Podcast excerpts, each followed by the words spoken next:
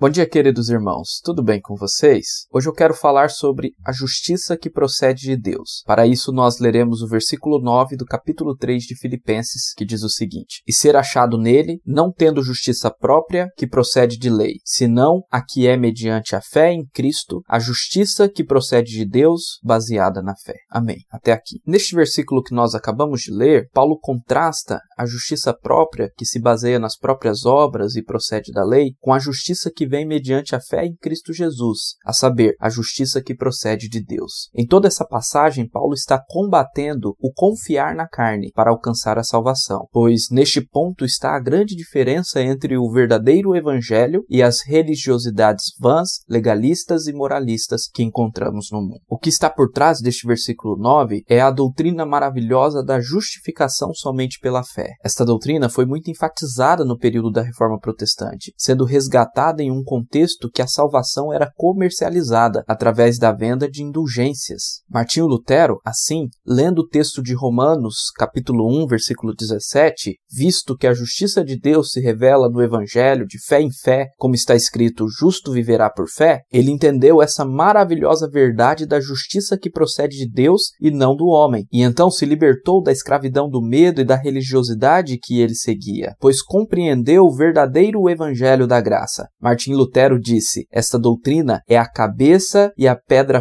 fundamental. Por si só, ela gera, alimenta, edifica, preserva e defende a Igreja de Deus. E sem ela, a Igreja de Deus não poderia existir nem por uma hora sequer. Mas o que é esta doutrina da justificação pela fé somente? Um teólogo sistemático chamado Luiz Berkoff define da seguinte forma: a justificação é um ato judicial de Deus no qual ele declara, baseado na justiça de Jesus Cristo, que todas as exigências da lei estão satisfeitas com respeito ao pecador. Isto é, a justificação é quando Deus aplica em nós a justiça de Cristo pela fé, e assim somos declarados justos não por nossas obras ou por nossa própria justiça, e muito menos pela obediência à lei, mas mediante os méritos de Cristo e por sua imensa graça em amar pecadores e se tornar o substituto deles na condenação do pecado. Assim, ser justificado é o oposto de ser condenado. Aqueles que são justificados através da obra de Cristo encontram-se em paz com Deus, conforme Romanos capítulo 5, versículo 1, e para estes não há mais condenação, pois estão em Cristo Jesus, conforme Romanos 8:1. De igual forma, o oposto também é verdadeiro. Os que se baseiam em sua própria justiça e não se submetem a Cristo, infelizmente já estão condenados, porque conforme lemos no Evangelho de Jesus segundo João, capítulo 3, versículos 18 e 19, quem nele crê não é julgado, e quem não crê já está julgado, porque não crê no nome do unigênito Filho de Deus. E o julgamento é este: que a luz veio ao mundo e os homens amaram mais as trevas do que a luz, porque as suas obras eram más. Por isso, compreender essas verdades é muito importante